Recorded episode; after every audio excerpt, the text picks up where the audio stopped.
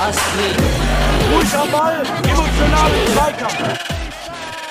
Mr. Futsal, the Mr. podcast. Futsal, el podcast. Mr. Futsal, el podcast. Hallo und herzlich willkommen, liebe Futsal-Freunde und Futsal-Freundinnen. Willkommen zur 185. Folge eures Mr. Futsal Podcasts. Heute mit mir auf der einen Seite euer Futsal-Economist Daniel Weimer und auf der anderen Seite Futsal-Enthusiast Christian Wölfeschneider ist mal wieder hier. Hi Christian. Hi Daniel, was für eine enthusiastische Ankündigung. Danke dir. Ja, ich hatte ja 185 Folgen Zeit, mir die auszusuchen. Ja, und zu muss ja, optimieren. musst ja heute keinen philosophischen Text überlegen, ähm, sondern dürftest einfach mal ganz frei raus starten und musstest eben nicht noch einen schlauen Spruch benennen, den dann Sebastian direkt wieder mit einer dreifach so langen Antwort gekontert hätte. Heute verstehe ich auch, auch alle Wörter, die du wahrscheinlich verwendest. Bei Sebastian Ja, habe ich da immer meine Probleme. Ich kann auch viel reden. Aber hey, wir haben heute ein richtig geiles Programm, weil klar, am Ende kommen wir zu dem Spiel der deutschen Futsal-Nationalmannschaft und zu der weltweiten Reaktion darauf. Und ähm, da war natürlich viel los. Und ansonsten habe ich noch ganz viele News hier in meiner Liste. Aber da du ja heute mal endlich wieder am Start bist, Christian, kannst du Mhm. gerne loslegen mit welchen mit Themen. Okay. Ähm, ich habe sogar wirklich ein Thema, einfach, es dauert gar nicht lang, aber was ich sau spannend fand. Ähm, ich habe äh, über einen Link zugespielt bekommen, die vom portugiesischen Verband, die das Programm, was sie bis 2030 erreichen wollen. Und ich fand es einfach nur krass zu sehen, wie stark einfach bei den Portugiesen einfach Futsal parallel zum Fußball gedacht wurde in dem Konzept. Ne? Also wir wollen im Fußball, war zum Beispiel ein Ziel, unter den Top 5 sein in der FIFA-Weltrangliste. Wir wollen im Futsal unter den Top 3 sein. Wir wollen im Futsal, im Fußball 50 Prozent mindestens Auslastung durchschnittlich bei den Spielen haben in den Stadien. Wir wollen und so weiter und so fort. Also ganz viele Ziele, Und wo haben Die- die das publiziert? ähm, ja, also ist auch zugänglich, kann ich dir gerne mal Hey. ähm, zuschicken, den Link auch auf Englisch. Auch echt äh, in so einem sieben, acht Minuten Video nochmal komprimiert. So eine Präsentation. Ähm, ist wirklich total interessant. Auch am Ende sogar noch mit einer E-Mail-Adresse, ähm, also partizipativ, wo man im portugiesischen Verband schreiben kann.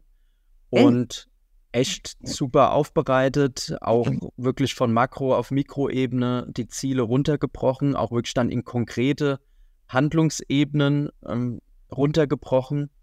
Und ja, das ist eigentlich so ein Konzept für Sport, äh, wie man es sich wünschen würde. Auch von der Transparenz der Öffentlichkeit her. Ich glaube, das ist was, wo der Gesamt-DFB aktuell, wie man, also ich habe so krass gemerkt, wie wir da in Deutschland irgendwo hinterherhinken. Also Mhm. da war ich schon sehr überzeugt und angetan, weil es auch wirklich einfach verständlich war letzten Endes und mich aber noch mehr, wie gesagt, begeistert hat, ja, wie einfach in einem Land, wo Futsal in der Kultur verankert ist, einfach eins zu eins mitgedacht wird. Und ja, ich jetzt ja gerade auch in ein paar Diskussionen im Landesverband bin bezüglich äh, Futsal und ja, mal wieder gesehen hat, wie selbstverständlich das eigentlich für so viele Länder dieser Welt ist, in denen Futsal Hallenfußball ist. Und bei uns in Deutschland diskutieren wir immer noch darüber. Vor allem, wir haben weiterhin keinen Masterplan.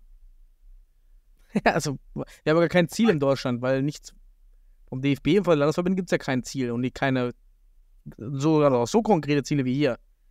Würde Ja. schon reichen, wenn wir überhaupt ein Ziel hätten. Futsal hilft dem Fußball in der Jugendausbildung. Das wäre ja schon mal ein geiles Ziel, was da stehen könnte. Haben wir mal die Hoffnung, Hannes Wolf war ja in Aschaffenburg gewesen. Zumindest habe ich es im Zeitungsbericht gelesen. Vielleicht hat es ihn ja gecatcht, das 3 zu 2. Ah. Ja, schöne Sache. Schöne Statistik. Ich mag ja Statistiken. Von daher hat es mir besonders gefallen. Ähm, so, ka- kann ich fortfahren mit meiner Liste? Oder hast du noch was? Ja, äh, ja, Statistik wusstest du, habe ich dann auch gesehen, äh, dass Futsal in mehr Ländern als Handball, Basketball oder Volleyball gespielt wird. Oh, nee, das hätte ich jetzt was zusammen, also als in mehr Ländern als Handball und Basketball zusammen. Nee, nicht zusammen, also okay. einzeln. Äh, werden Ja. unter unter den Stützpunkttrainern äh, gab es eine, eine Rundmail Mhm. und da hatte dann eben das, die sportliche Leitung, also Daniel Gellach, darauf hingewiesen in der Statistik, dass in 134, 35 Ländern wird Futsal gespielt. Also haben Mannschaften an der, boah, ich muss jetzt lügen, glaube WM-Qualifikation teilgenommen.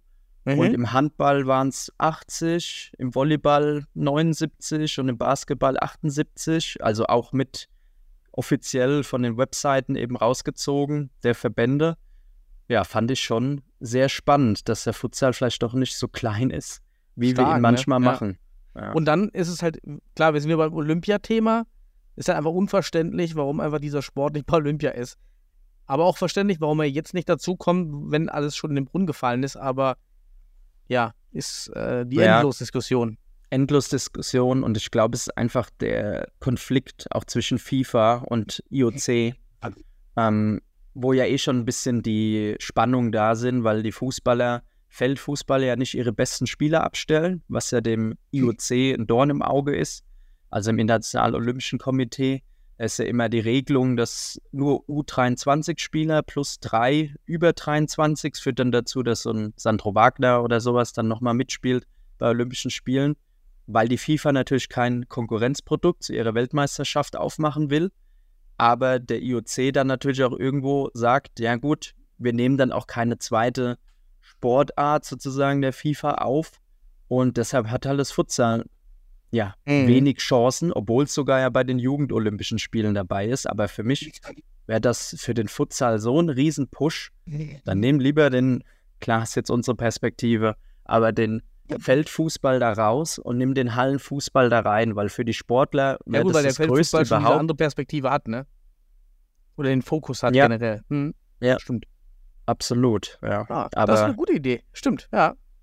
wie du sagst, ähm, endlos Thema, aber ich meine, ist ja in jeder Sportart bei Olympischen Spielen, wo halt keine Vollprofis, sag ich mal, wie jetzt im Futsal, klar haben wir Vollprofis in einigen Ländern, aber wenn du die Geldsummen siehst, ähm, im Vergleich zum Profifußball, sind die ja gering und da wäre so ein Event für dein ganzes Leben so ein riesen Highlight, ist natürlich für einen Profifußballer auch, aber der hat einfach nochmal viel mehr andere Highlights mit WM, mit Champions League, was auch so groß wie Olympische Spiele aufgezogen sind. Mhm. Aber gut, wie gesagt, das Thema werden wir nicht ausdiskutieren. Wir sind ja auch Da biased nochmal eine in der Sache. Deshalb lass einfach weitermachen zum nächsten Thema, zu, zur Liste.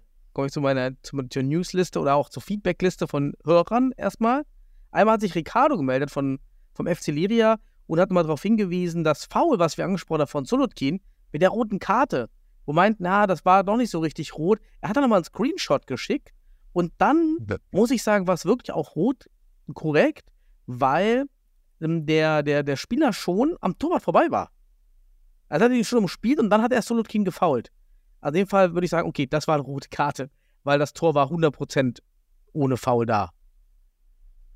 Das fand ich nochmal als ein spannendes Feedback dort eben von, von Ricardo. Dann hatten wir, dann hat sich Jörg gemeldet und äh, Jörg kommt ja auch von dir aus der Region und dort ging es darum, dass Jörg mit United Center eine Art ähm, Futsal-Court oder Outdoor-Feld baut. Und dieses, diese, diese Felder kann man dann kaufen und bauen. Und die nennt sich United Center. Und er hat mal kurz geschrieben, einfach wie es denn so läuft.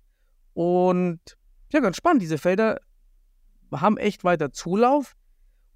Und das ist natürlich auch für den Futsal interessant, weil es dann wiederum Infrastruktur gibt für den Futsal dadurch.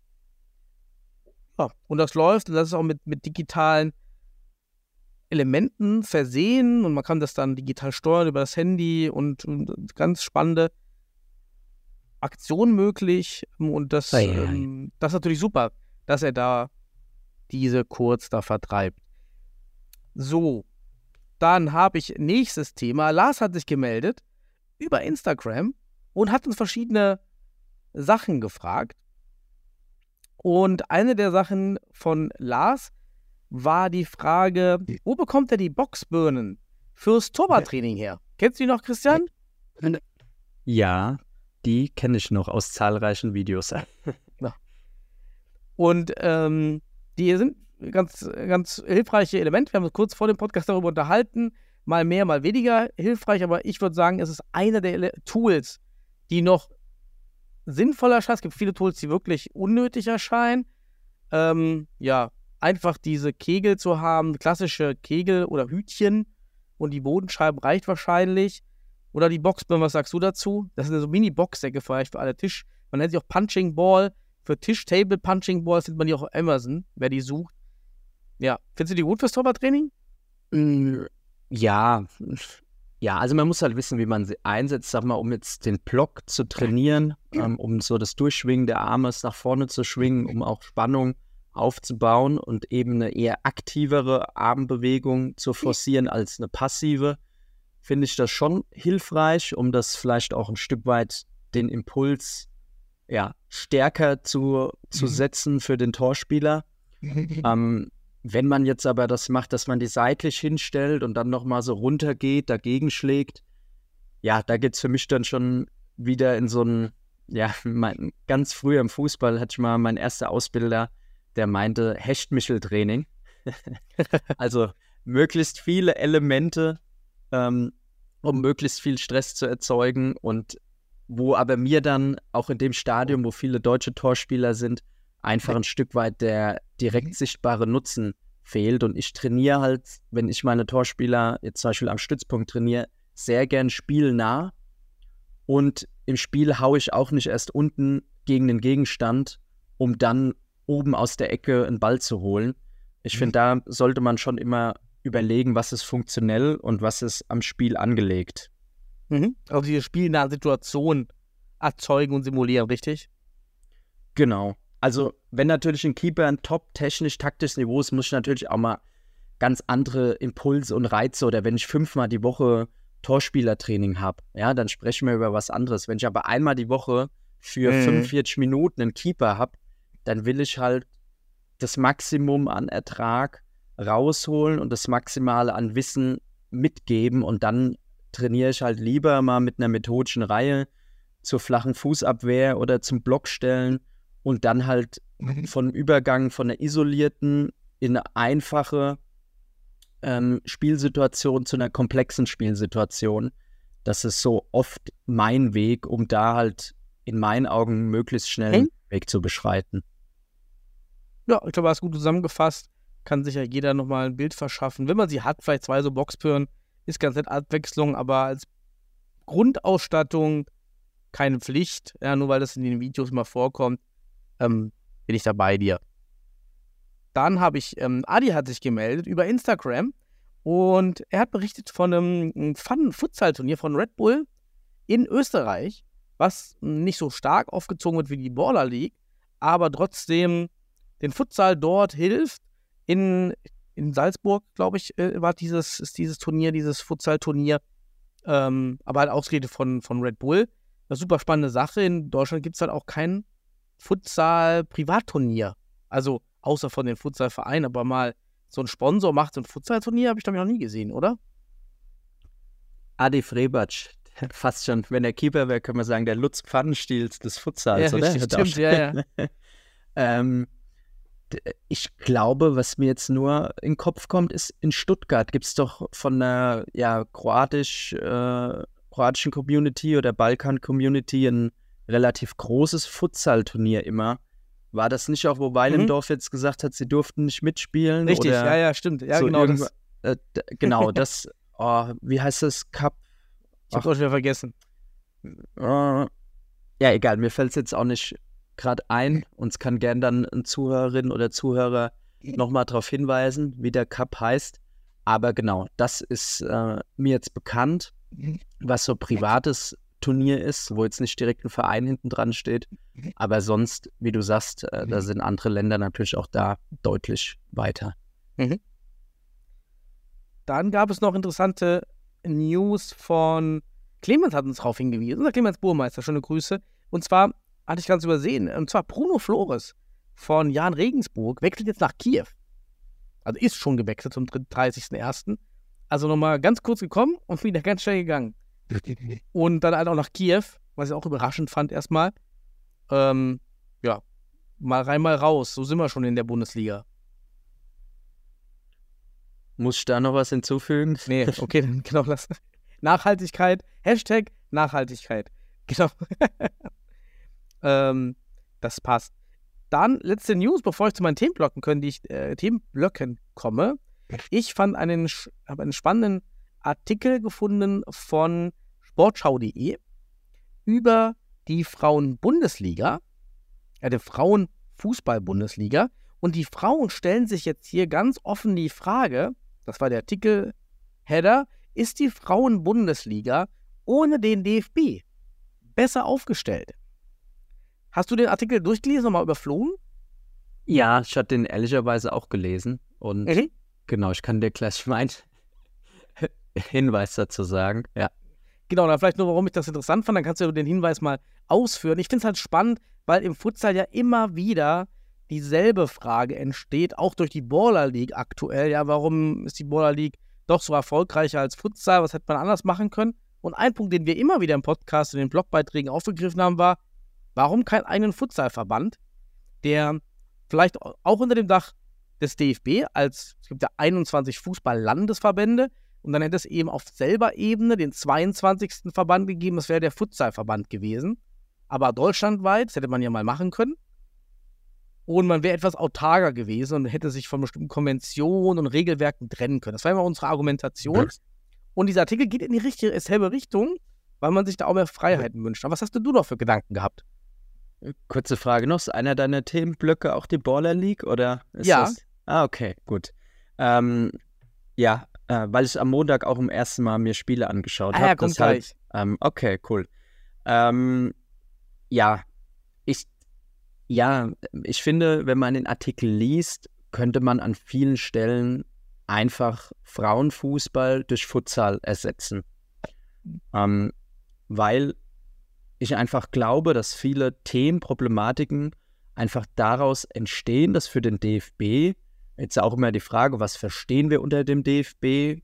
Ne, ist ja auch immer, oft heißt er ja der DFB, aber der Mhm. DFB ist ja sehr vieles, sind ja auf der einen Seite Hauptamtler, auf der anderen Ehrenamtler, auf der anderen Seite gewählte Regionalverbands-, Landesverbandsvertreter, die wieder in Ausschüssen, in Kommissionen, also es ist ja auch erstmal so ein gar nicht so ein einfaches Konstrukt, auch seitdem dann, ich glaube, am letzten Bundestag auch eine AG gegründet wurde, um ein Stück weit die wirtschaftlichen Aktivitäten auszugliedern. Also da auch jedem empfehlen. Dann gibt es ja noch die DFL, die die Interessen der Kapitalgesellschaften vertritt im Profifußball. Also da mal so wirklich reinzuschauen, ist, finde ich, schon mal ganz spannend und interessant, nur mal so als Hinweis vorab an die Zuhörerinnen und Zuhörer.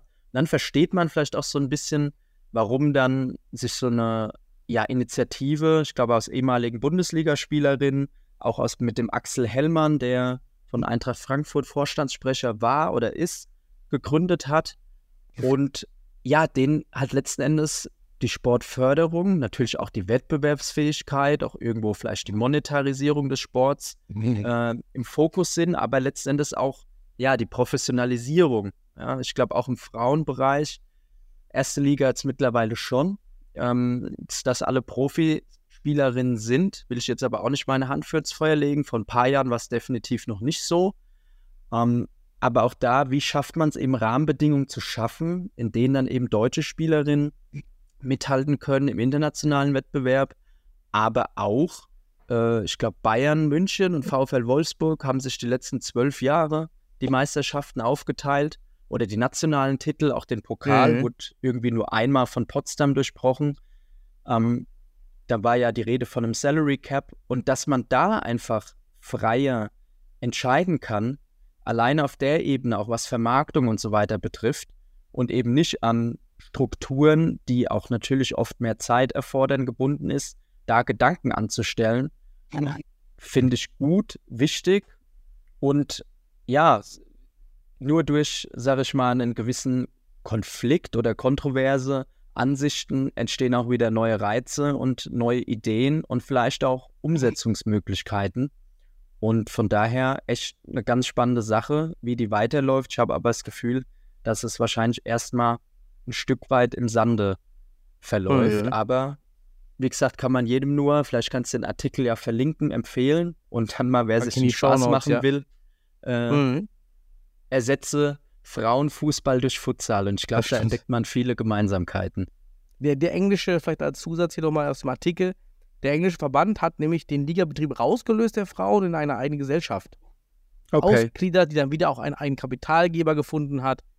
Und dann kann man das Ganze auch besser vermarkten, weil man eben Ja. nicht in dem Regelwerk gebunden ist. Also es geht, wenn man ich das glaube, möchte. da stand da nicht sogar drin, dass viele ähm, amerikanische Firmen interessiert sind, aber eben keine Verträge abschließen, weil das dann teilweise eben nicht äh, reizvoll genug ist innerhalb der, der DFB-Strukturen. Aber wenn die sich eigen vermarkten könnten, da ganz andere Potenziale da wären. Das hatte ich irgendwie noch im Hinterkopf.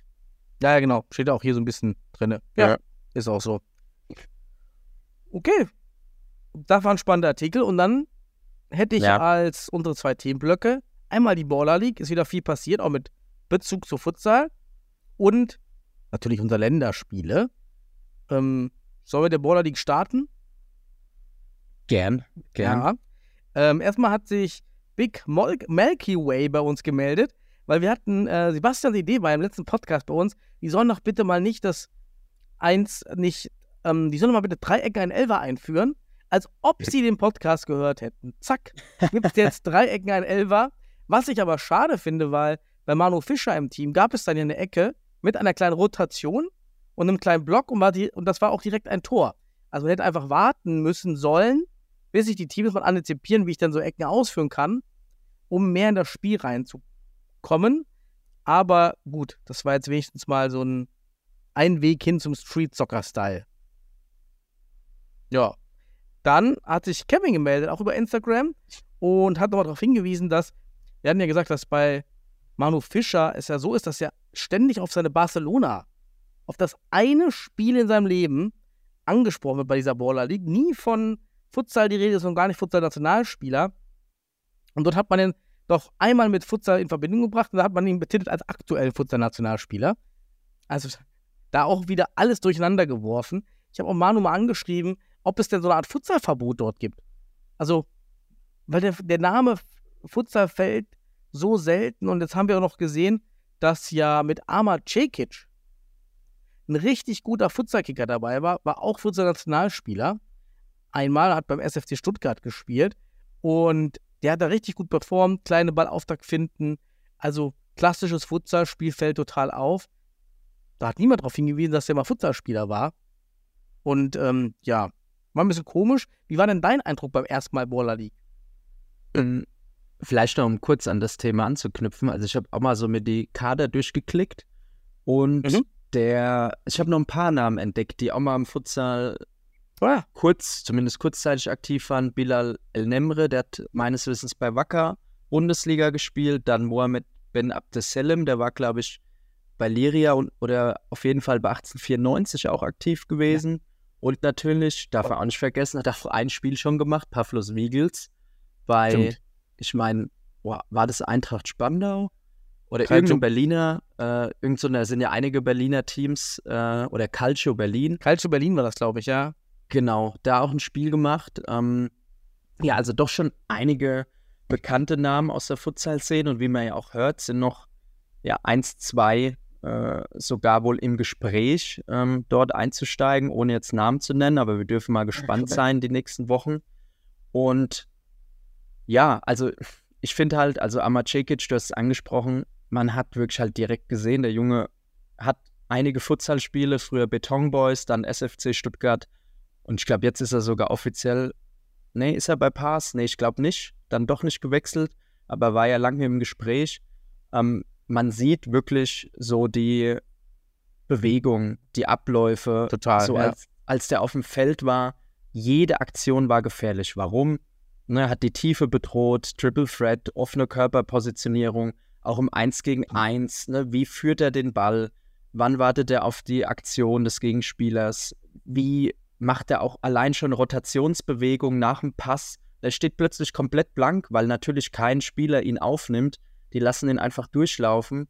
Der macht eine Lauf- und äh, also Lauffinte und Tempoveränderung und ist direkt komplett blank. Und das war schon, das hat richtig Spaß gemacht, dann auf einmal da zuzugucken, weil da einfach ein Spieler drauf war, der einfach Kleinfeld, Futsal Mhm. verstanden hat.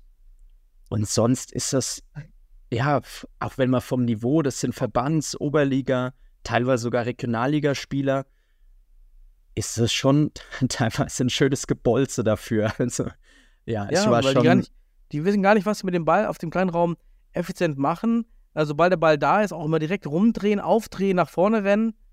Ja, ist so, so Hühnerhaufen teilweise, ja. was sie da Also halt ich, find, machen. ich, fand noch am ehesten an die Keeper so, also die guten Keeper, die dann im 1 Ja. gegen 1 dann wirklich auch so in den, im Fußball sagt man ja den langen Block, wenn man das, das Bein noch runtersetzt, reingehen. Also ein richtig so ein Block jetzt La Cruz machen eigentlich die wenigsten, sondern die gehen dann oft so in diesen langen Stimmt, Block, ja. also dass sie das, das Bein dann so abwinkeln und runtersetzen. Und da siehst du schon, vor allem bei diesem Penalty-Schießen, die meisten Paraden, dass da die Keeper richtig gut agieren und die auch die meisten Saves oft haben. Ähm, das sieht man schon, das, was am ehesten noch an Futsal erinnert, aber oh Wunder, deshalb halten sie eben auch vielleicht Bälle.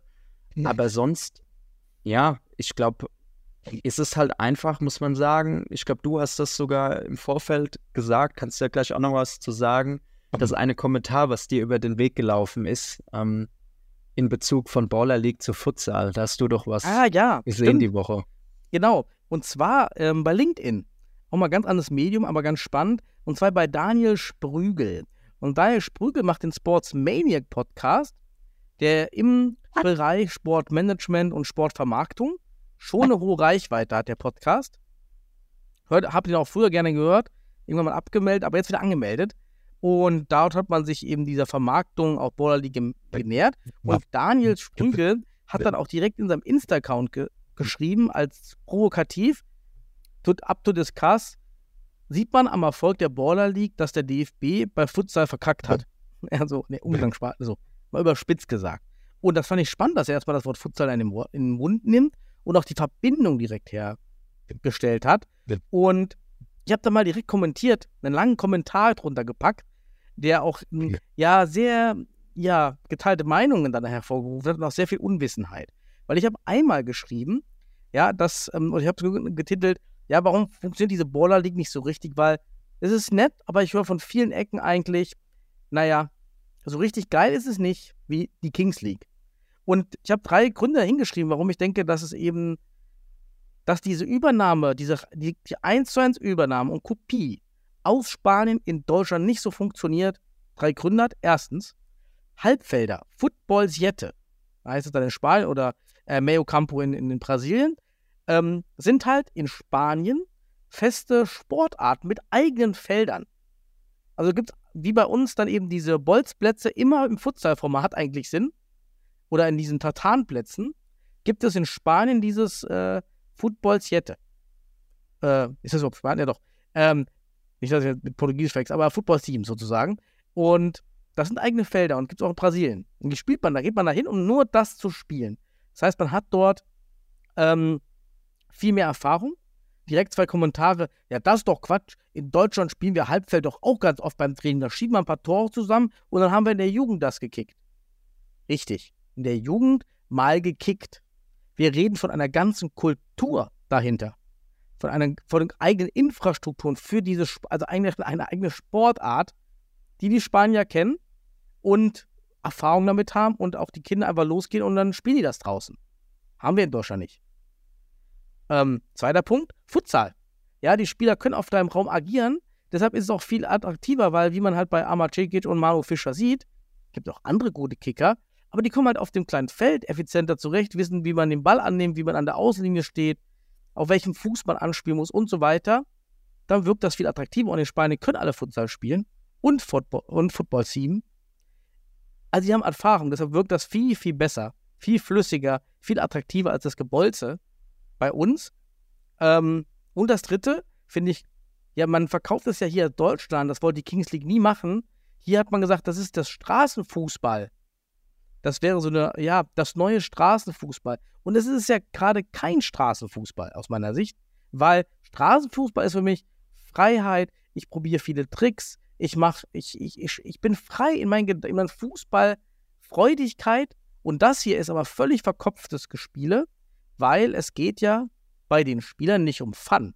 Es geht, muss man ganz klar sagen, wer hier gut performt bei dieser Baller League vor den 100.000 Twitch-Zuschauern, der wird wahrscheinlich nächste Saison einen besseren Vertrag bei einem Oberligist ergattern. Das heißt, hier geht es um Geld. Und dann sieht man halt, die Leute, die experimentieren ja nicht. Das ist knallharte Leistung, das ist auch gut, weil die sich echt anstrengen. Aber das macht es halt nicht zum Street-Soccer. Aber in Spanien wollte man das auch nie so vermarkten. Das hat man in Deutschland gemacht. Ähm, und das ist auch, fällt vielen auf, das ist es halt nicht. Und das waren nicht so meine Kommentare. Und da wurde dann eben auch direkt geschossen, auch gegen Futsal. Ja, jetzt hast du mal zwei random Spieler rausgepickt, hat einer gemeint, weil ich meinte, Arma Cekic, guck mal an, wie der da kickt oder Manu Fischer. Aber andere Spieler sind auch gut. Ja, die sind auch gut. Auch so ein Begalke, den finde ich immer noch mega. Äh, Sascha Begalke, ja. Ja. Begalke. Aber die machen halt, die sind halt gut, aber die kommen halt dann auch durch ihre Fußball-Moves dahin. Aber bei allen anderen, da gibt es halt Spieler, die schießen dreimal an die Decke. Ja. Und spielen da 300 Fehlpässe. Ja, das war so meine, meine Antwort darauf. War eine gute Diskussion, muss ich sagen, mal auf einem anderen Medium zur Thematik auch den Leuten mal mehr zu öffnen, weil die wissen nichts. Die wissen auch nicht, dass in Spanien das ganze Fußballsystem anders ist. Das Mhm. wissen die alle nicht. Ja, krass, dass du so viel äh, Rückmeldungen auch überhaupt dazu Mhm. bekommen hast. Das war mir gar nicht bewusst. Waren das so alle oder hast du noch, noch mehr? Ähm, Nee, Es waren dann bekommen. zwei, die haben, zwei hatten geantwortet und hatten beide gesagt, ja, das mit dem Halbfeld, das gibt es auch in Deutschland, das wäre totaler Quatsch, was ich da erzähle. Okay. Da habe ich sogar noch einen Link Ja. hingepostet von so einem Football Siete Stadion, ja, wo man sieht, nee, das sind dort eigene Stadien, eigene Fußballplätze, die sind nur für dieses Format gemacht. ja, Ja. vor allem ist ja alleine, das muss man ja schon mal sagen. Ich meine, ich habe ja auch im Jugendbereich Fußball lange trainiert. Klar trainierst du allein schon durch die Platzgegebenheiten auf dem Halb- oder Viertelfeld, aber da nehme ich mich damals nicht aus. Du hast ja gar nicht das Wissen, wie du Kleinfeld, Fußball, Mhm. Futsal trainierst. Das heißt, du trainierst, wie du Großfeldfußball spielen würdest. Ja, und Ja, ja stimmt. Mhm. so, und dann hast du mal so eine Sache wie, okay, wir haben kein Abseits, wir stellen einen Spieler nach vorne, um das Abseits auszuhebeln, aber sorry, wenn ich überlege, ähm, da hatte ich im Fußball auch schon ein, zwei Lizenzstufen durchlaufen damals, wie ich meine ersten Futsal-Turniere gecoacht habe. Das war wirklich noch, jo, der letzte Mann sichert hinten ab und guckt, dass wir vorne ein Tiefstehen haben, damit der äh, das Abseits also ausnutzt, ja, dass du eine tiefe Mhm. Anspielstation hast. So, das hast du gecoacht und das ist ja eigentlich, ja, Das stimmt, ja, ja. Ist, ja, eigentlich ist, ist das schon viel zu schlecht, ja. Also da muss ich auch selbst sagen, wenn ich da jetzt dran zurückdenke, aber man lernt ja, ja, so, ja, Wahnsinn, wie, wie oberflächlich das einfach eigentlich war, ne? Und gar nicht die Tiefe. Mhm. Auch jetzt so das, wie du sagst, das Kleinfeldfußball oder auch Futsals dann, dann abdeckt. Ähm, ja, was ich spannend finde, der Aspekt, den du genannt hast mit den, mit den Spielern, ähm, wenn man jetzt mal anguckt, ne, so die Spieler, wo man dann vielleicht da sagt, so, oh ja, die machen das schon richtig gut. Jetzt so ein Bigalke, ich meine, der hat zweite, dritte Liga gespielt, so war vielleicht auch eher ein technisch affiner Spieler. Ähm, aber auch so andere da, Mehmet Ekici ist ja schon aufgelaufen, hat bei Nürnberg und Bremen erste Bundesliga gespielt, Moritz Leitner hat lange erste Liga gespielt, Maxi Beister, Patrick Ebert, Diego Contento, um mal so ein paar Namen zu nennen. Ähm, ja, also wenn die in dem Rahmen nicht nochmal nach oben hin auffallen würden, wäre ja auch irgendwo bedenklich, ja. Die haben einige Titel und Bundesligaspiele gemacht, aber, und da würde ich schon sagen, wenn du die Jungs in Relation zu einem Cekic setzt, der im Fußball nur äh, Bayernliga, nur, ja, vierte, fünfte Liga spielt oder gespielt hat mal ein Jahr Regionalliga, meine ich. So, und was der aber in der Halle zaubert, Das stimmt. Und- ja. dann siehst du halt schon, dass ein Spieler, der eben Futsal typische Bewegungsabläufe technisch sowohl taktisch hat, dass der dann auf einmal auf einem Level oder sogar in meinen Augen drüber ist in so einem Setting als eben so Jungs, die jahrelang erste Liga gespielt haben.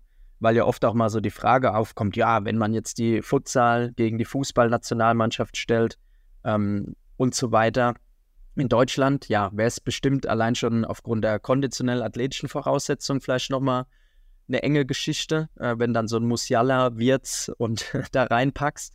Aber international, ich meine, die spanische Futsal-Nationalmannschaft, ich würde schon behaupten, dass sie die spanische Fußball, ja, wohl, man weiß es nicht, aber das sind wieder andere Fragen. Aber auf jeden Fall, finde ich, sieht man in der Baller League da ganz klar den Input und die Vorteile, die einfach auch der Futsal für Fußballer dann letzten Endes liefert. Und das finde ich total interessant zu sehen, wie du sagst, auch Manu Fischer.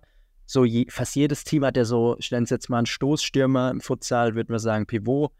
Ähm, und der Manu macht einfach schon andere Bewegungen, stellt seinen Körper anders rein, hat andere Laufwege, als das andere Stoßstürmer eben entsprechend machen. Und wer da genau hinschaut, aber wie du auch sagst, das Wissen hat, finde ich schon spannend zu beobachten. Und ich würde mich echt freuen, wenn man noch den ein oder anderen da dann sieht. Äh, hast du das Spiel, das würde mich jetzt auch mal interessieren, weil es ja 5-Meter-Tore sind. Hast du Mhm. Pavlos spielen sehen? Also wie hat der sich verhalten? Das würde mich auch mal interessieren, weil als Keeper finde ich es gar nicht so Pavlos? einfach.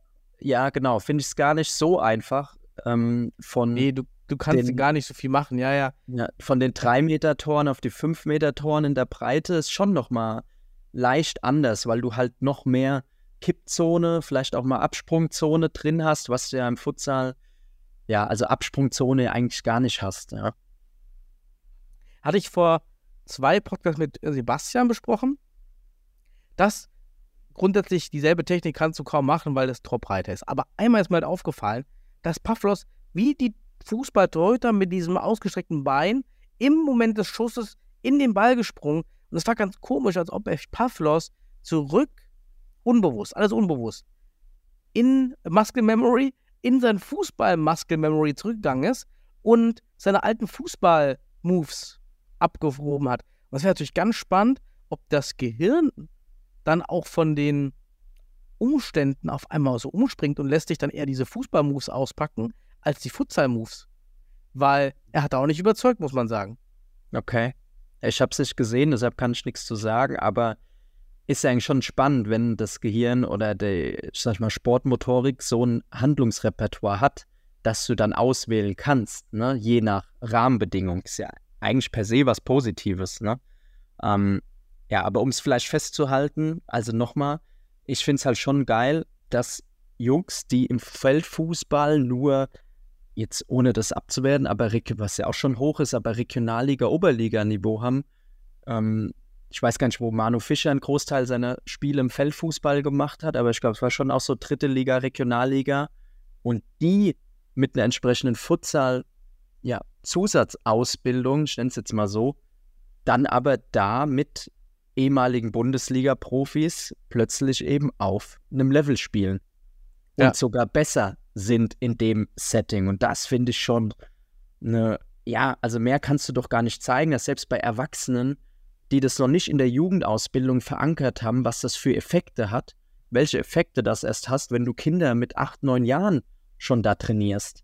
Also mehr, ja, Support für den Futsal, also kann die Baller League doch eigentlich gar nicht bringen. Ich meine, du siehst, die Leute haben Bock auf Halle, ja, was man auch oft hört, ja, Halle macht ja keinen Spaß mehr.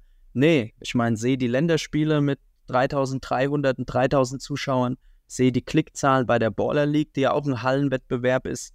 So, die Leute haben da schon Bock drauf. Und wie du sagst, ne, so die Straße, Straßenfußball, das ist natürlich Vermarktung. Um vielleicht da noch kurz drauf einzugehen. Ich meine, ich habe eine Ansprache von einem Trainer gehört, da hat er gesagt so, ja, wir haben uns heute ja vorgenommen, wir machen keine 13 Fallrückzieher und wir machen keine 5 Tunnler. Wir spielen straighten Fußball. So ungefähr. Ja, aber wie du sagst, eigentlich Mhm. geht es ums Zocken, ums Kicken, aber wenn du auch schon wieder siehst, ich habe ja so ein bisschen drumherum geguckt, wie viel haben sich jetzt darüber für einen neuen Verein empfohlen, weil du dir das Argument gebracht hast, wirklich so, dass einige wegen ihren Performances in der Baller League jetzt gewechselt sind.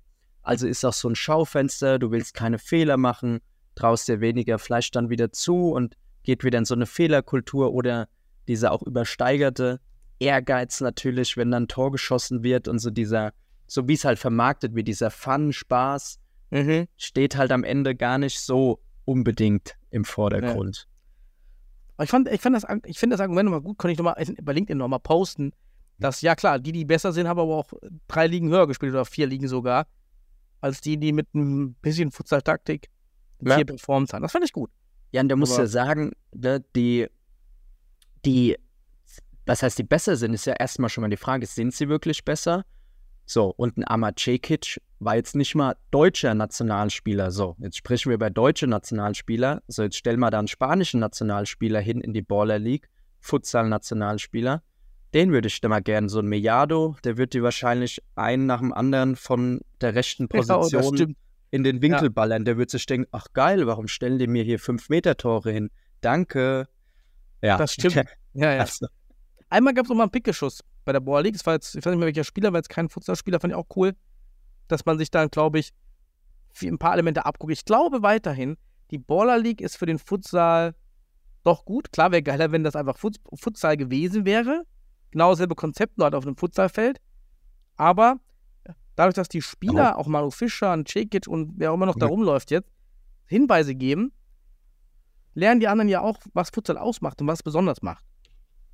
ja, vor allem, wie gesagt, die Jungs werden ja auch sehen, boah, ein Cekic, der hat jetzt eine Wildcard gehabt, oh, warum zockt er so geil? Selbst der Moderator hat ja gesagt, oh, die Bewegung, das, ne, der ist direkt dem Hummels und dem Moderator kurz Ja. aufgefallen. Dann haben sie so ein bisschen aus den Augen verloren und dann gegen Ende, als er wirklich seine zehnte Aktion hatte, haben sie dann wirklich auch nochmal gemerkt, so, oh, der kann ja ganz geil kicken. Ähm, die, Spieler fallen ja auf und man muss halt auch sagen, die Baller League, von was lebt die einfach? Klar, du hast die Influencer da hinten dran, du hast aber auch, ja, dann kommt ein Füllkrug läuft da rum, ein Mats Hummels läuft da rum.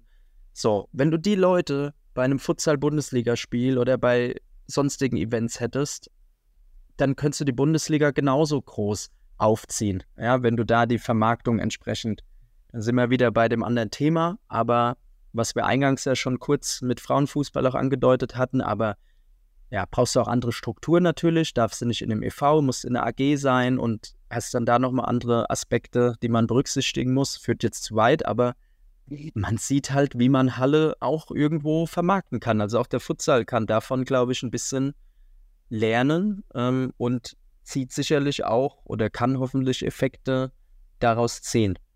Mhm. Hoffen wir es einfach. Ja, und der Futsal hat sich aber natürlich auch in den letzten Tagen sich selbst ein Denkmal gesetzt in der deutschen als auch in der internationalen Presse. Denn wir haben es ja geschafft, sensationell Spanien mit 3 zu 2 zu schlagen. Und wir sagen ja immer hier, im Futsal, weil es kein Low-Scoring-Game ist, gibt es keine superglücklichen Siege, sondern wer gewinnt im Futsal ist halt schon besser. Ist ja, ich bin ja eben Vertreter davon, du kennst das, im Sport ist immer der Besser, der gewinnt. Es gibt nicht, ah, wir waren besser, aber haben verloren. Nee, nee. Ihr wart ja anscheinend in irgendeiner Disziplin nicht besser. Ja? Und sei es der Torwart wie Pavlos Wiegels, da waren halt die Spanier schlechter. Ähm, sei es dahingestellt, sensationeller Sieg, internationale Presse, Ricardinho hat sich damit beschäftigt. Ähm, ich habe Nachrichten aus Argentinien von, von Nacho, einem alten Torwart, der mal ähm, für die Niederrheinauswahl gezockt hat, aus Argentinien bekommen, man würde darüber reden. Die spanische Presse war voll mit den Artikeln darüber, dass man verloren hat. Ähm, vor 3000, auch noch vor 3300 Zuschauern Aschaffenburg, ausverkaufte Hütte, mega. Ähm, tja, da haben sich wohl die aktuellen, die aktuelle Generation der Nationalspieler ein richtiges Denkmal gesetzt, oder was? Was, wie siehst du diesen, diesen sensationellen Sieg?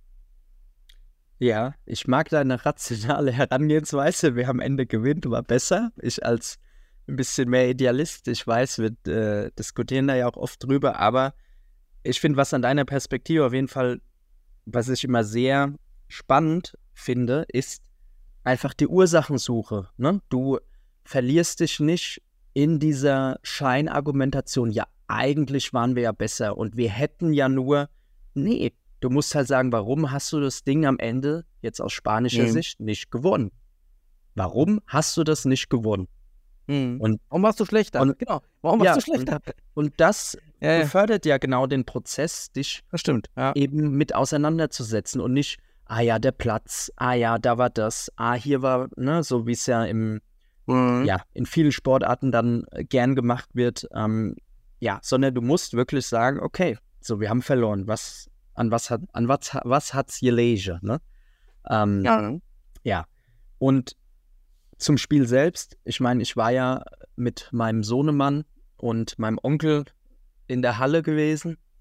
Und ähm, ja, in Aschaffenburg, also in Wetzlar oder nur in, nur in Aschaffenburg. Nur in Ach, Aschaffenburg. Ja, okay, geil. Ähm, ja, wir waren vorher noch, äh, vielleicht keine Randnotiz mit unserer U19-Stützpunkt-Auswahl, ähm, haben wir noch bei den Herren-Südwestmeisterschaften mitgespielt, waren in vier Spielen die Jungs auch ungeschlagen, zwei Siege, zwei Unentschieden, also auch eine tolle Leistung. Ich meine, da sind ja 15- bis 17-Jährige, haben gegen aktive Teams, die natürlich primär im Feld Fußball spielen, aber trotzdem kein Spiel verloren, also auch äh, cool. Da hatte ich auch noch zwei, drei Spiele der Jungs gesehen, bin dann von Kaiserslautern nach ähm, hier Aschaffenburg gefahren. Ähm, also auch schönes Tagesevent gewesen. Und ja, war halt für mich persönlich schon besonders, weil echt in der Halle war ich früher ganz oft, hab äh, TV Großwallstadt, als sie ihre großen Zeiten in der Bundesliga hatten, in den 90ern auch geguckt. Ähm, einer meiner Lieblingshandballspieler bis heute, Jackson Richardson. Wer ihn nicht kennt, unbedingt googeln. Gibt mega geile Handball-Highlight-Videos von ihm. Ähm, sein Sohn spielt jetzt auch in der französischen Nationalmannschaft übrigens, die gerade Europameister wurde. Also top, top, top Sportler, mit dem ich als Kind, äh, weil mein Vater, sorry, wenn ich gerade ein bisschen aushole, Physiotherapie Hm. hatte, dann ja, da mit dem gemeinsam ab und zu ein bisschen Tischtennis oder so gespielt habe. Also es ist echt, die Halle weckt bei mir auch einfach Kindheitserinnerungen. Und ich meine, ich komme ja da unten unter Franken aus der Ecke, aus der Region und ich muss sagen, für mich war das schon auch irgendwo emotional, weil Top-Kulisse, ne, Rekordkulisse. Dann, ich meine, jetzt im Futsal, ich meine, das ist meine Herzenssportart mit, also seit Jahren, wo man auch viel sich engagiert und so mit vielen Jungs, also ich habe wirklich mit Philipp Less echt mitgefühlt, so als Keeper, so du, das kann so dein Spiel werden, wie man es dann auch bei Pavlos gesehen hat, du verletzt dich da nach vier Minuten, Oh, der hat, also mir hat es wirklich richtig wehgetan auf der Tribüne. Ich habe das richtig gemerkt. Und als dann auch so das Spiel lief, so live, wenn du dann doch nochmal an der Halle bist, du fieberst ganz, ganz anders mit als am Bildschirm nochmal. Und obwohl mein Sohn auch dabei war, selbst der hat die ersten zehn Minuten, hat er komplett zugeschaut und gefragt und geguckt und der ist jetzt fast vier. Es war richtig geil. Also mit Mhm. dieser emotionalen Geschichte hinter mir waren Zuschauer, die dann auch so fra gefragt haben oder untereinander und dann, ja, warum steht denn der Torwart da außen? Dann ist man mit denen kurz ins Gespräch gekommen. Dann haben die auch irgendwann gefragt, ach, äh, kennst du dich aus über den Sport? Er hat so, ja, so ein bisschen. Ja, Ja, also es hat einfach, es will so einen Gesamteindruck, einfach wirklich so auf vielen Ebenen da alles für mich persönlich gepasst und dann ist natürlich das Spiel so läuft, wie es läuft und Pavlos da einfach ein überragendes Spiel macht. Also geil, was der Junge da rausgeholt hat. Und aber auch so, man hat richtig dieser Spirit der Mannschaft. Ich meine, mit einigen habe ich ja noch bei Lehrgängen oder damals in Brasilien zusammengespielt oder man hat gegen sie in der Bundesliga gespielt. Und so die Art zu sehen, wie gut manche geworden sind. Also Christopher Wittig ist ja für mich immer das Paradebeispiel, was der über die Jahre an sich gearbeitet hat. Respekt. Ähm, aber auch Memos Definitiv, ja. und jeder hat wirklich da an seinem Limit oder über seinem Limit einfach gespielt und hat so viel Mentalität, so viel Einsatz da reingefeuert. Und die Spanier haben uns einfach anfangs, glaube ich, nicht so ganz, ja, ernst genommen ist falsch, aber haben halt auch, ja, was ja auch irgendwie gut ist, diese Ruhe. Ja, wir haben ja noch Zeit, wir haben ja noch fünf Minuten bis zur Halbzeit. Ach, wir haben ja dann noch 20 Minuten netto, so, was ja auch ein Top-Team auszeichnet, ne? Jetzt nicht panisch zu werden. Ähm, aber, und da war auch der Dienstag fast schon vorgezeichnet, weil man wusste, okay, heute am Sonntag gehen wir über unser Limit und drüber hinaus und es hat einfach alles gepasst, ja. Ohne den Keeper hätte es nicht gereicht, ohne auch das, der Michi Meier bei dem 2-1, ja, als Spanien Flying spielt, im Liegen, im Sitzen den Ball rüberlegt und Wittig den dann mit der Pike aus 25 Metern da trifft. Also, Mhm. In, in der Bruchzahl So. von einer Sekunde. Also das Ja. war ja auch wirklich ganz Ja. schnelle Verarbeitung, ne? Also Ja. wirklich bam, bam und dann war da ja, mega, und, ja. und wirklich als dieses Tor fällt, also das habe ich schon lange nicht mehr erlebt im Sport, wirklich die Halle, wie die explodiert ist. Also es war so laut in dem Moment, also wirklich, es war so laut um mich herum und man ist so richtig in diesem Schrei untergegangen. Und das war wie so, ja, wie so im Flow, obwohl man Zuschauer war. Und diese Stimmung, das war wirklich genial. Also, und da Respekt an alle Beteiligten, die, ja, die da dabei waren, von Zuschauerinnen, Mhm. Zuschauern, Ehrenamtlern, den Spielern, Trainerteam, drumherum, Leute. Das war einfach stark für unseren Sport. Also, das muss man schon sagen. Und es war nur ein Freundschaftsspiel, ne? Ähm, wenn du siehst, selbst im Fußball gibt es teilweise Probleme, dann das Stadion voll zu kriegen. Und da macht der DFB oder die Abteilung, in der auch Futsal angesiedelt ist, muss man sagen, schon einen richtig guten Job, da die Halle voll zu kriegen, eine gute Stimmung auch reinzukriegen, auch die Lichtshows und so weiter.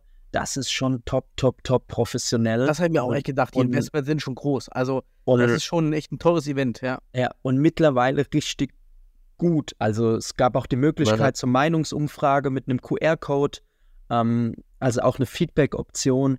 Das Gesamtevent fand ich schon richtig geil und eben verbunden mit meiner persönlichen Verbundenheit zu der Halle. Hab da auch schon Finals im Ring, äh, Deutsche Meisterschaft, AC Goldbach war da so in den 90er Jahren so die Top-Mannschaft mit lauter internationalen Stars. Also du merkst, bei mir persönlich ist wirklich auch mit der Halle so viel Verbundenheit. Und da das Spiel, den Sieg zu sehen, ja, ich glaube, das Datum wird echt lange immer im Kopf bleiben. Das war Ja. echt schön und ja, Und das, auch da sind wir, die, ja, dieser sorry, Flow. dass ich da so aushole, aber das ist wirklich für mich, das war schon, und mein Sohn auch, da hat es mich besonders gefreut, der dabei war, am Ende dann musste ich mir noch Autogramme von, von Ach, Milmosch, Geil, ja. Bless und Michi holen. Und die Jungs haben mich gesehen, haben natürlich auch noch, Michi hat mich angeguckt, hat gestrahlt, hat gemeint, ey, cool, dass du da bist. Da stand so, ey, Michi, jetzt habe ich auch noch ein Autogramm von dir zu Hause liegen, aber mein Sohn will das. Mega. Ja. Und dann guckst du dich so an und lachst Ja, sind ja- zusammen und Das- sind ja habe dann ich auch gesagt, ey, seid stolz auf euch, wirklich, seid stolz, was ihr geschafft habt, Jungs. So, das haben vor euch noch nicht viele geschafft, Spanien zu schlagen und Spanien hat zwölf Spiele, nur zwei Gegentore kassiert und dann kriegen sie Ja. drei gegen uns. Ja, holla die Waldfee. Und, und das ist ja der Punkt, wenn du diesen Flow ansprichst. Das ist ja das, wo wir besser waren. Ja, also wo man nicht sagen kann, ja, glücklich. Nee, wir waren besser, weil wir hatten diesen Flow, wir hatten den Kampfgeist. Und das führt dich halt dazu, dass du besser warst. Das hatte Spanien nicht. Und das fehlt halt in der Leistung, dieses bis ans Limit, übers Limit gehen, ja, mit den Zuschauern. Wahnsinn, hat alles gepasst und dann bist du besser an dem Tag. Ähm, und vielleicht ist das ja auch seit Holzpfosten Schwerte, dieser Flow, der in den Hallen war. Ich habe es außerdem nicht mehr erlebt am, am, am, am Bildschirm, wo ich es ja nur gesehen habe. So eine Stimmung, so eine Eskalation in der Halle. Ja. Ähm, ja, und überleg das mal, die Kinder wie dein Sohn, die kennen das jetzt. Das ist denen ihr erstes Futsalspiel. Wie die das anders reflektieren. Ja, das ist immer so wahrscheinlich erstmal für die. Wenn du es nur einmal gesehen hast, dann ist ja erstmal, oh, ist immer so. Und Ja. das ist schon geil, dass man das dann ähm, da mitziehen kann und so eine Event dahin geballert hat. Ähm, und ich finde auch, muss man echt sagen, die Generation, die da auf dem Platz stand, die es gespielt hat, absolut verdient, wie die halt als semi-professionell oder Amateure über Jahre hinweg ihre Wochenenden für die 10.000 Lehrgänge da geopfert haben äh, und die 10.000 Piep-Tests gemacht haben, ja. Ähm, und dann hier sich zu belohnen, die haben es sich absolut verdient. Ich finde das so schön für die, die da standen. Und es tut mir umso mehr leid, dass Stuart Ack nicht dabei war nun durch die Verletzung. Der, der hätte es auch noch verdient. Aber ähm, ja, haben sich alle echt mega geil verdient, muss ich auch sagen. Ja, also da stimme ich dir nur zu. Ich meine, verdient oder unverdient ist ja immer so eine Frage. Ähm, aber da muss man wirklich sagen, ja, mich hat es wirklich für jeden Einzelnen, der da auf der Platte stand, wie du sagst, unter den genannten Punkten sehr gefreut. Und ja, wie du sagst, für Kinder, ne, so wie ich das von meinen Erlebnissen mit Handball oder Ringen erzählt habe, so denkt vielleicht Ja, mein Sohn gut, dann mal ja. irgendwann an das, an das Futsalspiel da in Aschaffenburg. Und ja, das war schon echt cool. Ja, sogar Geil. mein Onkel, also mein Onkel, der hat damals, ich glaube 2015, hat er das erste Mal Futsal angeschaut, als ich für die Südwestauswahl in Duisburg gespielt habe und war anfangs auch so, äh, was ist das in der Halle, was macht ihr da? War danach begeistert von Mhm. Futsal, hat dann auch immer wieder bei die Jahre Spiele von mir angeschaut und hat jetzt dann auch in der Halle hat gemeint so, ey, Christian, den 13er, den kennst du doch bestimmt. Also Memosch, ne?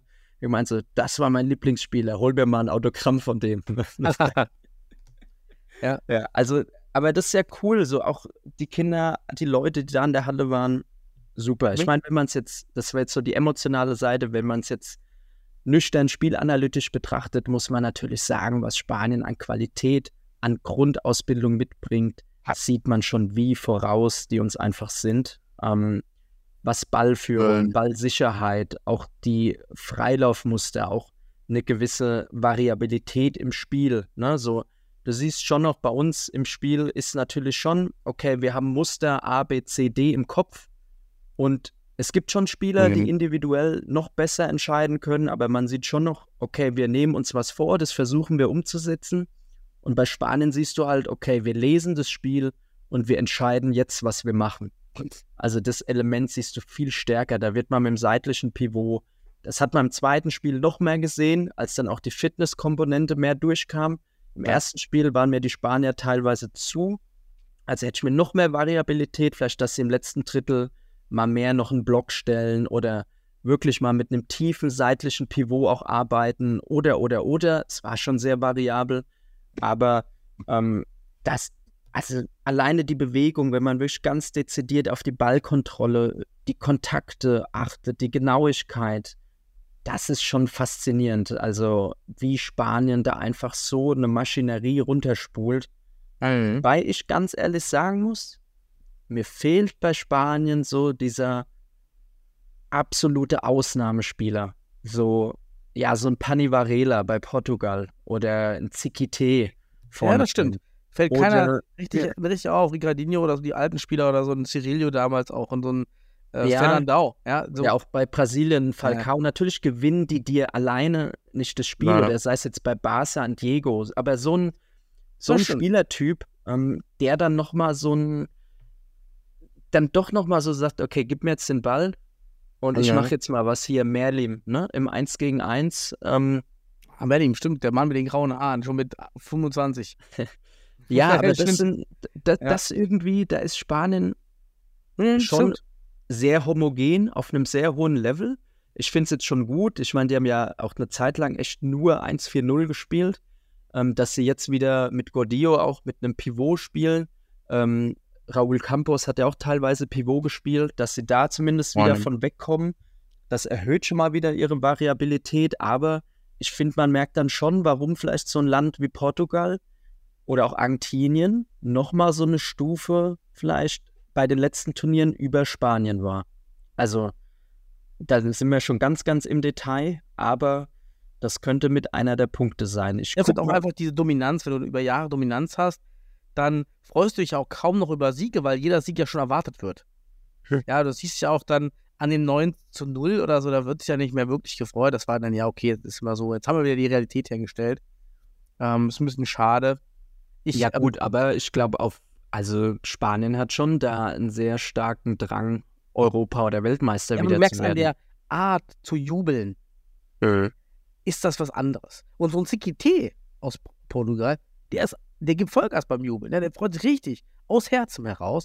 Die Spanier fand ich nicht so. Da merkst du, halt, die sind halt immer, du bist halt top. Das ist auch gar kein Vorwurf. Wenn du Ja. immer top, top, top Level bist, ist es ja normal. Aber ähm, bevor wir es vergessen, was sagst du denn zu dem Zitat von Ricardinho? Er hat ja gepostet auf Instagram ähm, nach dem Motto, ja, ähm, es hat halt Portugal mehrere Dekaden, glaube ich, stand dann da, ähm, benötigt, um einmal gegen Spanien zu gewinnen. Deutschland hat noch fünf Jahre gebraucht, wo ich bis heute nicht weiß, wo kommen diese fünf Jahre her? Was war 2009, was, was war denn 2019? Keine Ahnung. Ja, wieso fünf Jahre? Also da siehst du schon, er war nicht informiert. Ja. Ähm, und eigentlich habe ich, dann, wo man die ersten Zeilen liest, cool, hat er irgendwie nett gemeint. Wir haben es irgendwie schneller geschafft. Und dann kommt aber der Satz. Ja, am Ende war das überhaupt kein Signal für irgendwas. Es war einfach nur dummer Zufall. Ähm, wie, wie, wie verstehst du sein, sein, sein, sein Zitat? Ja. Also klar, auf einerseits, glaube ich, will er vielleicht auch darauf hinweisen, ja, lass mich kurz überlegen, ähm, um es nett auszudrücken. Nee. Ähm, ich glaube, einerseits will er halt darauf hinweisen, ja, wie viel harte Arbeit das jahrelang war, ähm, Spanien zu schlagen. Vielleicht auch, um so den eigenen Erfolg größer dastehen zu lassen, ne? weil wir haben es nach so vielen Jahren geschafft und mussten so hart dafür arbeiten. Und Mhm. mittlerweile schafft es ja selbst Deutschland, ne, die ja erst seit 2019, was ja nicht stimmt, wir wissen ja seit 2016, eine Nationalmannschaft haben. Vielleicht hat er auch irgendwo im Kopf gehabt, dass da das erste Mal an der Quali teilgenommen wurde. Keine Ahnung, was er Ja. da im Kopf hatte. Ja. Ähm, ja, aber ich glaube, dass da schon irgendwie um so auch letzten Endes unbewusst oder bewusst um eine eigene Aufwertung geht. Ne? Wir mussten ja viel harter dafür arbeiten, um Spanien zu schlagen. Vielleicht auch so ein bisschen Spanien-Bashing. Ich meine, er hat selbst lange in Spanien gespielt, aber klar weiß man ja schon, Portugal und Spanien, Iberische Halbinsel ist ja schon auch eine gewisse Rivalität immer da. Ähm, das spielt vielleicht sicherlich da auch noch mit rein. Ähm, ja, ist schon auch irgendwo, ist halt die Frage auch für mich, hat das Zitat jeder so verstanden oder wurde es überhaupt richtig? Ich meine, du bist ja portugiesischsprachig, ich meine, du wirst es auf jeden Fall richtig Mhm. übersetzt haben, aber weil er sogar der DFB ist auf seiner, glaube ich, habe ich einen Screenshot gesehen, auf seiner Insta-Seite gepostet hat, ganz stolz. Ähm, Ja, die haben es da nicht so verstanden. Ja, aber, ja, was ja eigentlich meiner eher schon eine gemeine Aussage auch irgendwo ist, oder? Genau. Gegenüber dem deutschen Futsal. ich finde, es ist schwer. Du kannst auf zwei Arten verstehen. Du kannst einmal verstehen, ah, okay, Deutschland, ihr habt jetzt hier per Zufall gewonnen. Ähm, naja, ähm, letztendlich haben wir es auch im zweiten Spiel gesehen, dass es Zufall war. Als wir damals gewonnen haben, da waren wir auf einem Level. Wir haben überzeugend gewonnen, das war kein Zufall. Wir, halt, wir hätten auch am Tag danach gewonnen. Wir hätten nicht 9-0 verloren. So in der Richtung. So, das kannst du aber zweimal, zwei deuten. Einmal dieses, ja, aber gut, Deutschland, er es ja, sorry, sorry, Hm? wenn ich kurz einhake, aber er hat es ja, das muss man nur zeitlich richtigstellen, er hat es vor dem 0 zu 9 gepostet. Das ist jetzt Aber das deine, gemeint. Das Okay. ist ja meine Interpretation oder die negative. Ja, ja, das war Zufall. Ihr könnt ja eigentlich gar nichts. Weißt du? Was wollt Mhm. ihr überhaupt? Als wir damals gewonnen haben, waren wir auf einem, wirklich einem Niveau. Ihr hattet nur Glück, Zufall. Das wäre die sehr, das wäre das Bashing. Seid mal ruhig, ihr könnt gar nichts. Ja. Und die andere ist halt wirklich, okay, wir haben es geschafft, wir hatten eine lange, wir hatten eine lange Zeit, aber cool, dass ihr es geschafft habt. Es war Zufall. So nach dem Motto, se- seid euch bewusst, dass es Zufall war für euch. Hebt nicht ab. Ihr habt es erreicht, es war geil für euch, es war ein geiles Signal an die Welt, aber hebt nicht ab, das wäre positiv gemeint. Ja, also genießt diesen. Moment. Ja, genießt diesen Moment, aber denkt dran, es war irgendwie Zufall bei euch, bei uns nicht. Deshalb seht es ein bisschen anders. Da hat er ganz klar recht. Vielleicht war auch, ich finde auch das 9-0 war schon gut. Also einfach um, die hatten ein geiles Moment, aber dann auch wieder, hey Leute, wir müssen es einordnen, nicht, dass wir jetzt hier auch beim DFB diese Erwartungen auf einmal an die nächste Quali, du weißt ja, wie der DFB tickt, dann heißt es auf einmal, ja, also jetzt wollen wir auch hier Quali gewinnen. Äh, Ja. Also Quali durch und weißt du, also, also ja, also, hoffe ich nicht bei Ja. denen, die involviert sind, aber bei denen, die den Sport Mhm. nur so ja, extrem sagen. beachten. Da Ja, muss man nochmal differenzieren. Ja. Ja, ja. Ähm, Aber es sind so die zwei Sachen, die ich interpretiere bei Ricardini. Ja, ist interessant auf jeden Fall. Also ich würde, ähm, ich sag mal, Mr. jetzt Ricardinho als Persönlichkeit oder auch Originalzitate, ich habe schon oft, also ich habe teilweise schon von Leuten gehört, dass er wohl auch manchmal sehr kontrovers ist in seinen Aussagen. Also ich Mhm. kann mich auch noch mal erinnern, dass er mal ein Team, was Flying gespielt hat, glaube ich, um den Ball zu halten, auch äh, da relativ stark kritisiert hat. Und ich weiß auch, dass in, Stimmt. in Spanien ja. ja, mit ihm immer mal äh, Konflikte gab, äh, auch von Leuten, die mit direkt mit ihm zu tun hatten, aber man müsste ihn natürlich da als Person besser kennen. Gehen wir jetzt mal von aus, ich sage jetzt mal von deiner positiven Interpretation. Und da, wie du sagst, hat er ja definitiv recht, ne, das als momentan auf sehr schöne Momentanaufnahme zu begreifen. Aber wir haben ja auch ein, zwei Posts gesehen, die dann so in der Art, ja, wir sind in der Weltspitze angekommen und wir können uns mit den Top-Nationen messen. Nee, das wäre genau der falsche Schluss daraus. Ja, weil das genau, richtig. können gut, wir ja. eben noch nicht. Und ich glaube, das war jedem, sowohl der sportlichen Leitung im Nationalteam als auch den Leuten im Publikum oder an den Bildschirmen, die Futsal-Verständnis haben, ähm, auf der Ebene klar, dass das Spiel am Dienstag, also mir war direkt nach Abpfiff, war mir klar, dass das am Dienstag, boah, das wird richtig eklig. Und ich weiß noch, wie ich zu einem Spieler auch gesagt habe, boah, ey, bitte guckt, dass er am Dienstag jetzt nicht die volle Breitseite bekommt, ja, und ja, habe auch noch ein müdes Lächeln zurückbekommen, weil ich glaube, jedem Involvierten bewusst war, boah, das wird jetzt am Dienstag richtig hart. Du hast allein schon Mhm.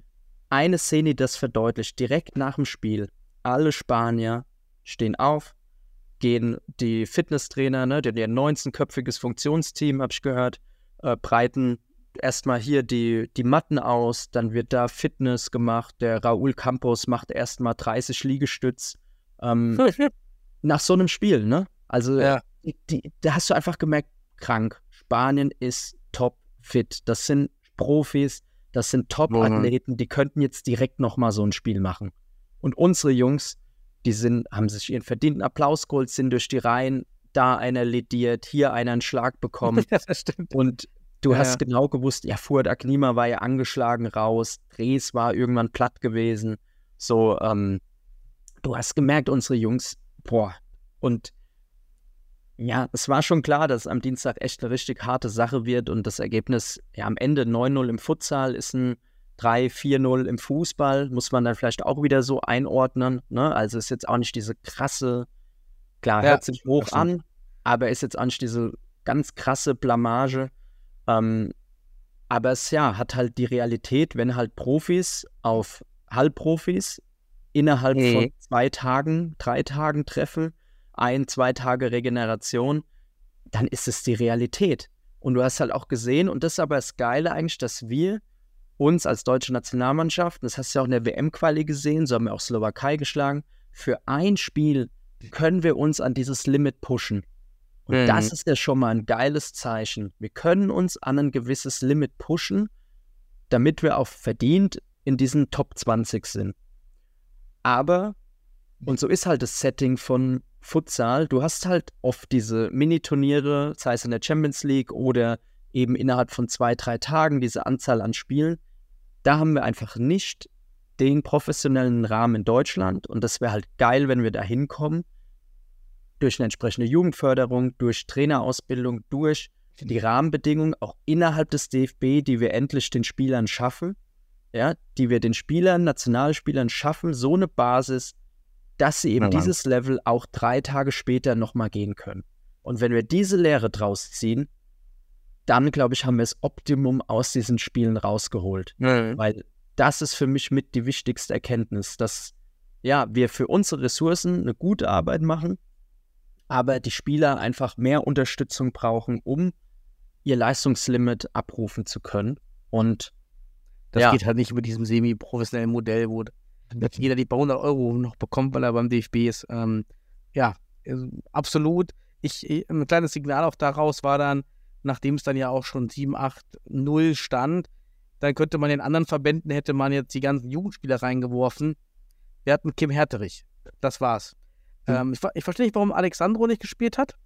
da kam die letzte Sequenz nochmal auf die Ach, Platte. da, okay, das habe ich gar Ja. nicht mehr Mhm. so geguckt, aber der Stream war extrem schlecht im zweiten Spiel bei der Zone. Äh, die, ja, bei, ich habe es bei diesem Live-Sender geschaut. Die haben zumindest, muss man sagen, die erste Halbzeit immer Ja, Twitch eingeblendet. oder was? Äh, nee, bei DF1 Live. Das ist so ein Ah, okay. Fernsehsender. Die haben das aber auch gestreamt. Hm. Ähm, die hatten auch das, das Zone-Logo unten drin gehabt mit.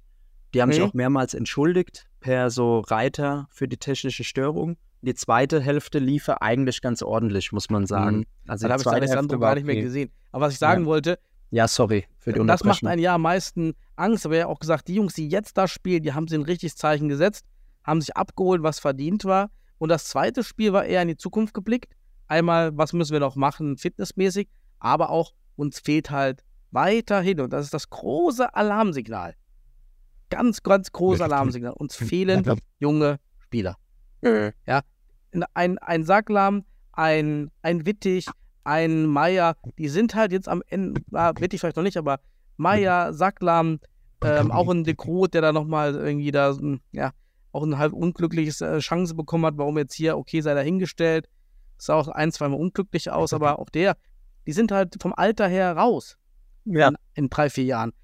Wer, wer kommt dann? Ja, ein Härterich war der Einzige, der Alessandro, ich weiß gar nicht, wie alt er ist, aber ähm, Der ist, glaube ich, auch noch nicht, der ist, glaube ich, auch 25 oder so, auch noch Ja. nicht so alt. Aber ja, du sprichst natürlich einen entscheidenden Punkt an und zeigt auch für mich, jetzt nicht nur, weil ich als Koordinator in Mainz aktiv bin, aber die Wichtigkeit der U19-Stützpunkte, dass wir da überhaupt zumindest da versuchen, irgendeine Grundlage zu schaffen. Natürlich, wie Sebastian ja auch immer zu Recht sagt, müssen wir auch die Jungs in die Vereine kriegen. Ne, ein Herterich war auch in der, war einer, der in dem ersten Stützpunktlehrgang, äh, Stützpunkt dabei war, an einem der ersten Stützpunkte so. Der hat es geschafft, dort anzukommen.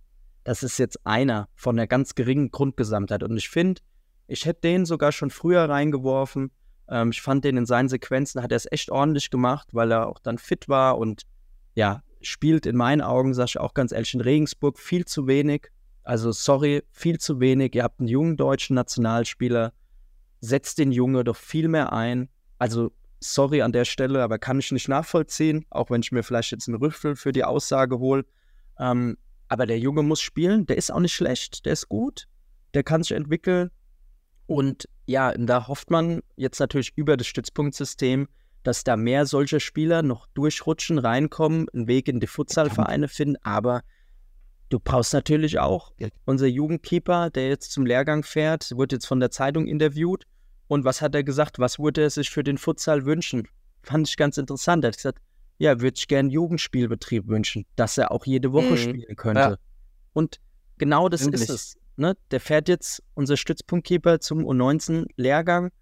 Ähm, der hat super Anlagen. Ich sag, wenn der jede Woche spielen würde, Erfahrung sammeln könnte, so kann er halt bei unserem Mhm. Stützpunkt einmal die Woche, ähm, vielleicht machen wir so nochmal Taubertraining, aber ja, der braucht jetzt eigentlich Spielpraxis, Spielpraxis. Und da muss es halt Ideen, Ansätze geben, wie es einfach einen kontinuierlichen Spielbetrieb, Hm. wie es Einzug in Jugendförderung erhalten kann, weil, wie du sagst, ne, Spanien könnte, selbst das dritte Team Ich meine, von Spanien das- würde uns das auch Probleme Das, was bereiten. man aus ne? meiner Sicht am Also- schnellsten machen kann, ist das Alter im Futsalspielbetrieb auf 16 Jahre absenken. Was ja auch in Holland, ich glaube in Holland, auch schon der Fall ist, da Ja. weiß ich, dass, dass das, glaube ich, so gelebt wird. Das wäre das Schnellste, was du tun kannst, weil dann bekommst du wenigstens für die, die in diesen Stützpunkten sind, ja eine, eine Spielmöglichkeit hin. Ja, natürlich. Ja, dann hast du natürlich, ja, aber dann sind sie trotzdem noch in Fußballvereinen aktiv, ne? Dann hast du halt da noch, noch den Konflikt natürlich, aber es wäre eine Option mehr. Ähm, bei uns spielt jetzt auch das erste Mal ein U19-Spieler vom Stützpunkt, äh, jüngerer Jahrgang, der haben wir jetzt frei gemacht, der spielt am Samstag sein erstes Spiel. Ähm, ja, Mhm. also bin ich auch mal gespannt, wie der sich schlägt. Ähm, aber schon mal cool, dass da einer den Weg schon mal gefunden hat Oh, meine, Ähm, gut. Ja. in Sport. Und ja, wie du sagst, ich habe mal al- ein Beispiel nur dazu. Was glaubst du, wie alt ist Mejado? Was glaubst du? Das hat die doch gesagt. War der, war der nicht 33 oder so? Oder der andere? Von Spanien, Mejado, Linksfuß. War auch, nee, ist auch Kapitän, meine ich, von Spanien. Nee. Aber Mejado, Nummer, boah, Gott. Kann doch sein, ich ich. wechseln jetzt mit dem. hat auch Flying gespielt am Ende. Ich glaube, hat ja, er auch ich, die ja, 13. weiß ich. Ja, wie alt ist er denn? 24. So. Das ist schon der spanische Topspieler mit.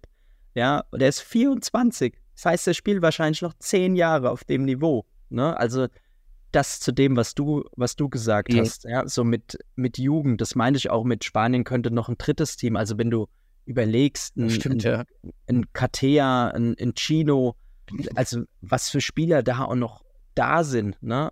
Und das war schon, das war schon mit einer Top 11. Also Spanien hat da jetzt nicht mit einer B11 gespielt. Ja, wenn man sich auch die, so die Bilder der vergangenen Quali-Spiele anschaut, da haben vielleicht zwei, drei gefehlt, aber da wird ja auch einfach rotiert, weil die einfach so eine krasse Grundgesandtheit haben.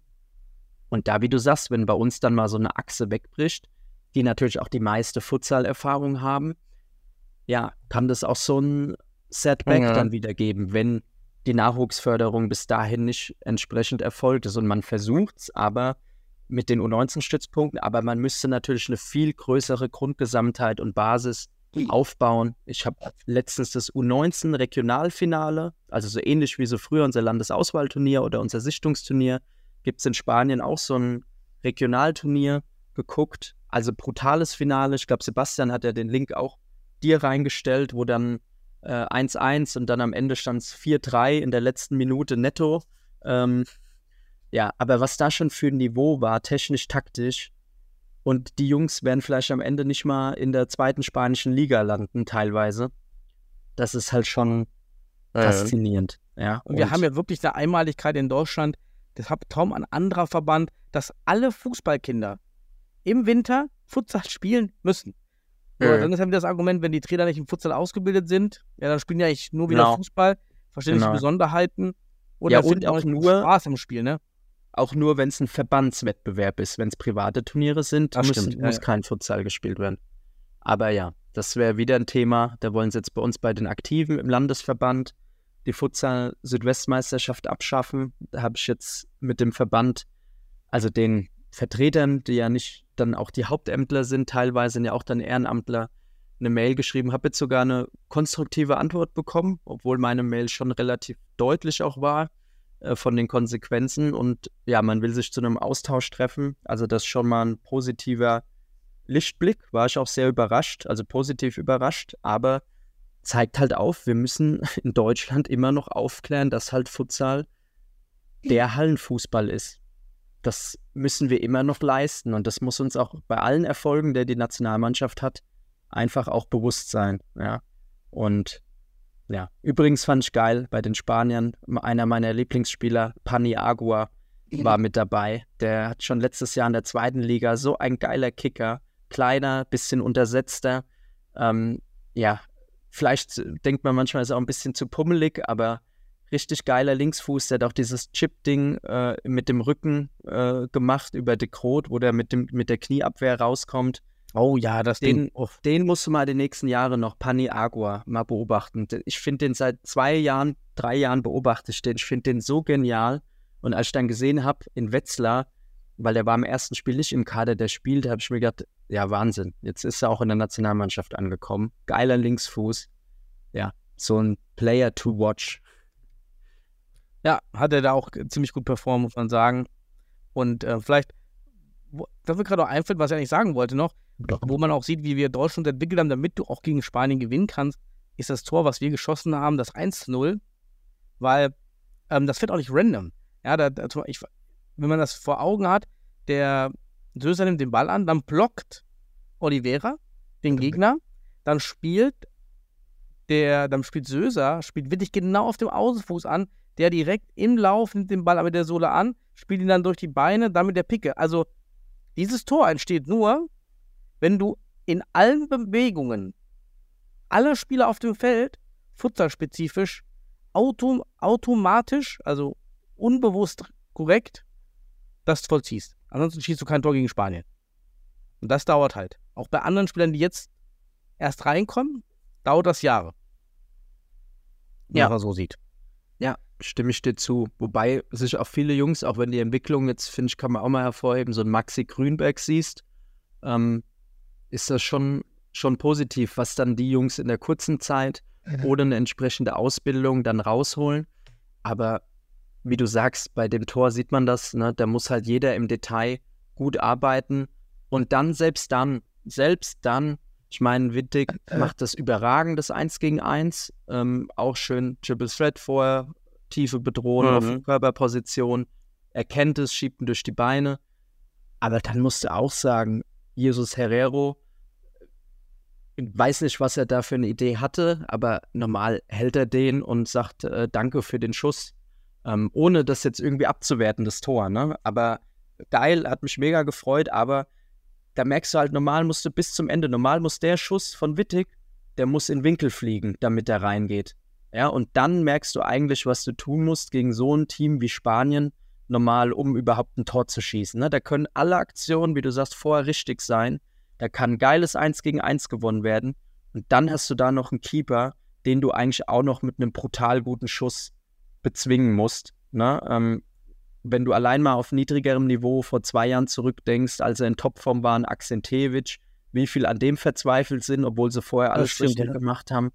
Und dann überlegst du dir noch, da steht ein Jesus Herrero oder ein Chemi, die nochmal eine Stufe besser sind, dann ja, weißt du halt, dass wirklich alles laufen muss, um gegen so einen Gegner in so einem Spiel, und das ist ja auch das Geile am Futsalsport, dann am Ende ein Tor zu schießen. Das halt einfach Millimeter sind und Details und ja, umso beeindruckender, dass wir das in dem einen Spiel so ummünzen konnten. Und wenn wir auch dann defensiv einfach die Meter, Millimeter so richtig gegangen sind, auch schon diese, ja, ich weiß noch, David sagt das immer, die Skorpionverteidigung, so mit dem langen Bein, defensiv, dann noch dazwischen zu gehen und hast ja im Rückspiel gesehen. Ich sage jetzt mal Rückspiel, ne? Uno Saklam, dann auf Außen, zack, einmal mit der Hüfte gewackelt. Ich glaube gegen, äh, weiß gar nicht gegen wen es war, äh, sechs von Spanien, Raúl Gomez, ähm, zack, vorbei auf dem zweiten Pfosten, Adolfo mit der Hacke, vorher Adolfo schön aus einer Leiter, also Dreierlinie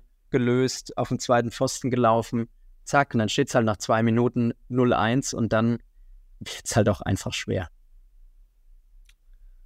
Ja, aber das, das Wunder von Aschaffenburg, wenn wir so nennen wollen, ähm, das Futsalwunder, ja, lassen wir die schönen Eindrücke, glaube ich, stehen. Hast du nochmal schön das auch nochmal ausgeführt.